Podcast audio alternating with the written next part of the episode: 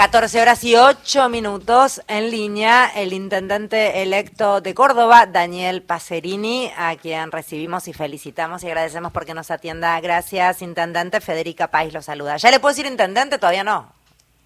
Soy viceintendente, hay que calmar la ansiedad, voy a ser intendente a partir del 10 de diciembre. lo correcto es intendente electo, pero bueno, eh, Decime Daniel y no Le digo Daniel que es más fácil, ¿no? Sí, mucho sí. Federica, eh, gracias, mucho gusto. Em, a ver, lectura, lectura del panorama después de las elecciones, Daniel. ¿cómo, ve el panorama y por qué? Supongo, por supuesto, que esto significa un apoyo, una validación de un montón de cuestiones. ¿De qué hablamos cuando hablamos de ese apoyo? ¿A qué nos referimos? Nosotros venimos gobernando la ciudad de Córdoba desde hace tres años y siete meses Córdoba hace 40 años que no tenía un intendente peronista, Martín Yardora gana las elecciones, yo lo acompaño en la fórmula, nosotros venimos del peronismo y empezamos a recuperar una ciudad que estaba muy abandonada, una ciudad que estaba endeudada en dólares, una ciudad que había entregado prácticamente su administración a las corporaciones, que estaba con los servicios muy mal y con la expectativa muy baja y bueno, con Martín veníamos de ser intendentes en localidades más pequeñas, fuimos ministros de, de la Sota, trabajamos con Schiaretti, Martín fue su vicegobernador, y con toda esa experiencia y una gran voluntad política comenzamos a trabajar, la ciudad se empezó a recuperar, la pandemia fue un, un escenario muy complicado, pero tuvimos una gran respuesta, y bueno, Martín fue electo gobernador hace exactamente hoy un mes, con el voto mayoritario de la ciudad de Córdoba, la gente validó nuestra gestión, y nosotros tomamos, Federica, el resultado de la elección del 25 de junio como una encuesta en tiempo real, que nos marcó a dónde estábamos muy bien y a dónde teníamos que mejorar. Y obviamente hicimos un gran trabajo militante, ponderamos la política de verdad sobre el marketing político, sobre la famosa virtualidad, fuimos al territorio, fuimos al barro y ganamos por el mismo número que ganó Martín hace un mes. Y yo soy el intendente de Córdoba gracias al peronismo, a los partidos que nos acompañaron, a la política virtuosa y le ganamos al marketing, a los que bancaban la franquicia de Buenos Aires, de Capital Federal, eh, que obviamente hicieron mucho marketing para ganar, pero se hicieron poca política con la gente porque le ganamos la provincia y le ganamos la ciudad. Eh, Daniel, Mario Giorgi es mi nombre, ¿cómo va?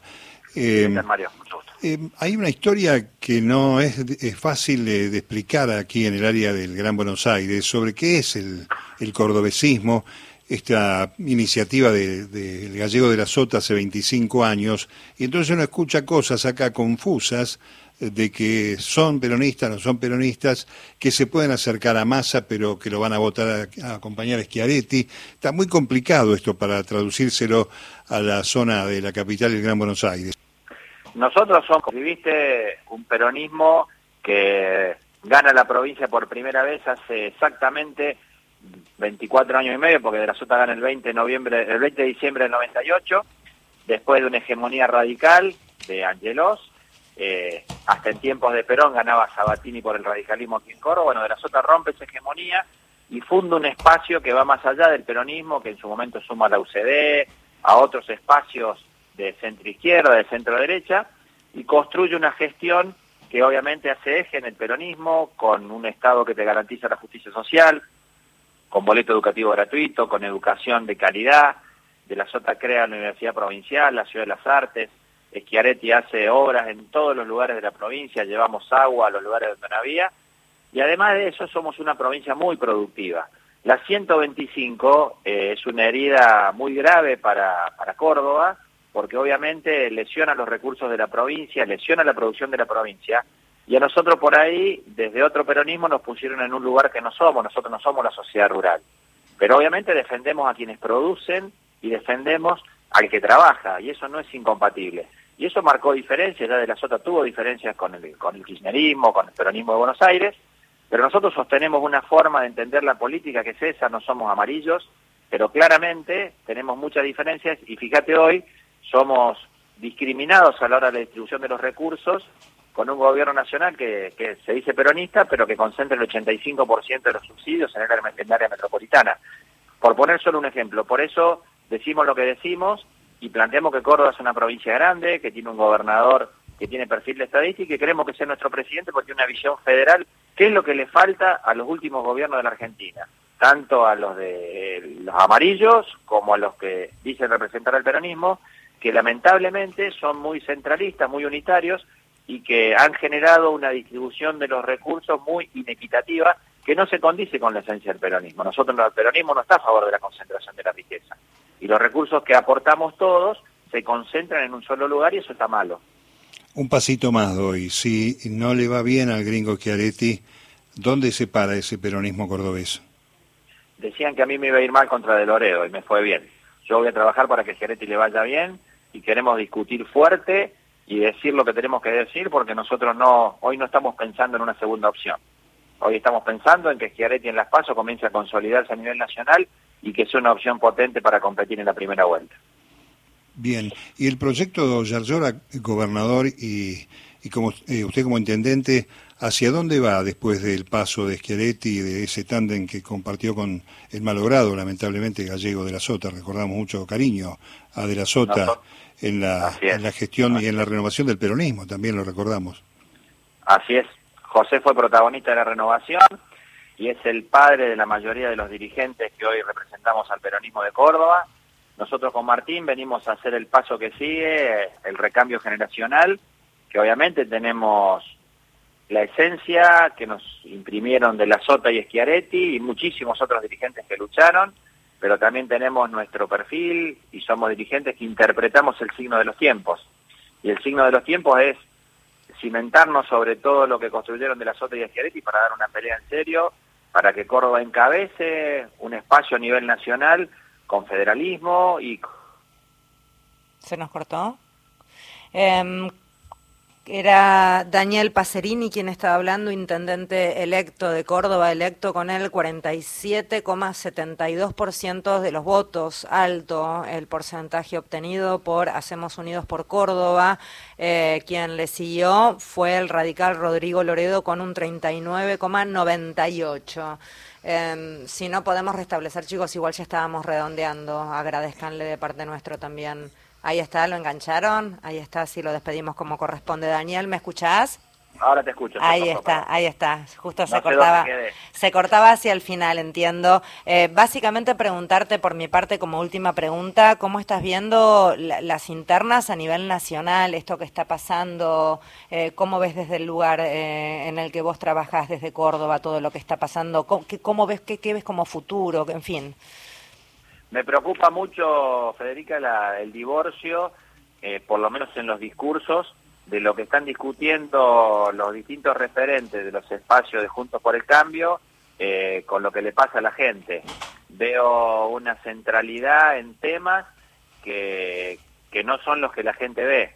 Discutir el número de integrantes de la Corte Suprema de Justicia cuando la inflación nos está carcomiendo, eh, cuando la pobreza avanza de la mano de la inflación, cuando no hay una distribución equitativa de los recursos, cuando no hay un Estado presente que trate de ordenar un poco el crecimiento de la economía, que distribuya, eso me preocupa mucho y veo que discuten eh, cuestiones que tienen que ver más con personalismos y nosotros creemos que la política es un hecho colectivo. Nosotros ganamos la elección acá en Córdoba haciendo política contra el marketing político, haciendo territorio contra la virtualidad. Y le ganamos a los aparatos, le ganamos al poder económico de medios hegemónicos que nos querían venir a imponer una realidad virtual cuando la gente en Córdoba eh, votó por lo que ve en realidad y me parece que ese es el ánimo que tenemos para salir a plantear las discusiones que queremos dar con Martín Dora.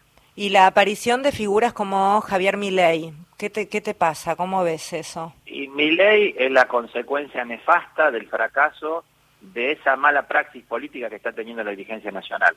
Milei en Córdoba, su espacio sacó 1% porque acá somos muchos los que hacemos política de verdad y los que no nos van a correr con lo de la casta. Yo no tengo, no, no vengo de, no vengo de ninguna casta, Martín Terrola tampoco, eh, y me parece que todos sabemos que Milei representa lo peor de la sociedad y el fracaso de la política. Sí, pero los, que estudian al, al, Milei candidato, más allá de que no tiene todavía el aparato como para sentarse en, las provincias a nivel interior, están hablando de un tipo que va a llevarse un buen rango de votos, una buena cantidad de votos, muchos votos de pibes, de jóvenes. Eso en sí mismo es un mensaje a mí como comunicadora, y si esto ya es una opinión, a mí me preocupa alguien que dice lo que dice y que los pibes entiendan que ese es el camino. Sí, coincido con vos en, lo que vemos. lo que hay que hacer distinto es eh, muchas cosas para que los pibes vean que la política los interpreta. A los pibes hoy eh, les interesa que les dé la oportunidad de educarse con los medios con los cuales ellos pueden comunicarse. Quizá ya no sea más un pizarrón, hoy a los chicos hay que comunicarles las cosas de otra manera, hay que adaptar la educación a lo que los chicos necesitan. Hoy hay una pandemia de salud mental, se incrementó después de la pandemia el consumo de sustancias peligrosas y de, psicofármacos y no veo a la política discutir de esos desafíos. Después de la pandemia el mundo cambió y la Argentina está en el mundo y hay que atender muchas cuestiones que en nuestro caso uno trata de hacer la política de cercanía, hay que hablar con los dirigentes que están en las organizaciones, que están cerca de la gente, porque si no se construyen los relatos en función de lo que te cuentan algunos. Y nosotros ya vemos que muchas veces la comunicación, entre comillas, política, eh, son por ahí vocerías de algún espacio que te quiere convencer de algo y no te está contando lo que está pasando y ahí vienen los malos diagnósticos y vienen los malos tratamientos. Mi ley, para mí, es una deformación de la política y es una consecuencia nefasta, lamentablemente, de los errores de quienes nos representan, sobre todo a nivel nacional, y que vos ves en los lugares donde hay política de cercanía, ese tipo de experimentos no funcionan. Gracias por hablar con nosotros, Daniel, que tengas una buena jornada. Gracias a vos, Federica. Buenos días. Daniel Pacerini es quien estaba hablando, intendente electo de Córdoba.